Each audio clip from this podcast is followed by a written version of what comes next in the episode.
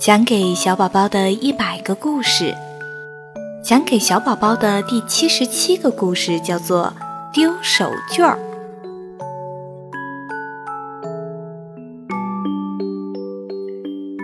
幼儿园里的梅花鹿老师让大尾巴狼带着小朋友们做游戏。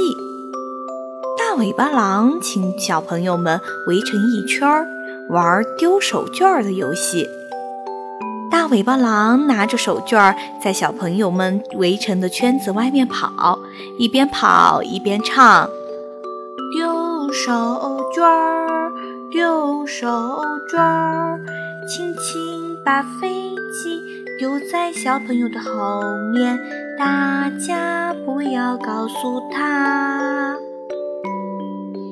手绢儿丢在了小兔子的后面，小兔子扭头一看。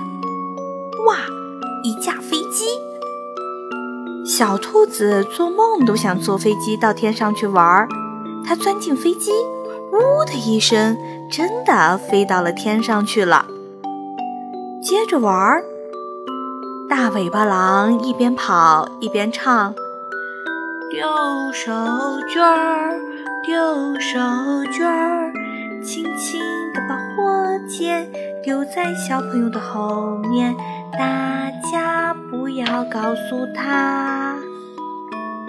这回呀，手绢儿丢在了小猫咪的后面。小猫咪扭头一看，哇，一枚火箭！小猫咪钻进火箭，砰的一声，向太空飞去。大尾巴狼接着唱：丢手绢儿，丢手绢儿。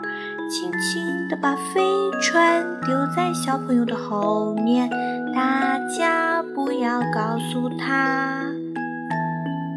手绢儿丢在了宝贝猪的后面，宝贝猪扭头一看，哇，一艘飞船，太好了！宝贝猪爬进了飞船，嗖的一声向太空飞去。剩下来的小朋友都眼巴巴地望着大尾巴狼，希望他把手绢丢在自己的后面。手绢变成的飞碟、太空梭、火星车、不明飞行器，把小朋友们一个个送上了太空。大尾巴狼自个儿站在草地上，手里拿着一块花手绢儿，丢手绢儿。丢手绢儿，轻轻地把飞毯丢在小朋友后面，大家不要告诉他。大尾巴狼一边转圈一边唱。大尾巴狼好孤单啊，因为只剩下他自己了，只好把手绢儿丢在了自己的后面。手绢儿变成了飞毯。大尾巴狼坐着飞毯飞上了天。过了一会儿，飞毯飞回来了，上面坐着所有的小朋友。梅花鹿老师看到了，他使劲眨巴眼睛，不敢相信这一切。大尾巴狼，大尾巴狼，明天我们还玩丢手绢的游戏，好不好？小朋友们兴奋地说。好啊，好啊！大尾巴狼拿着花手绢，笑眯眯地说：“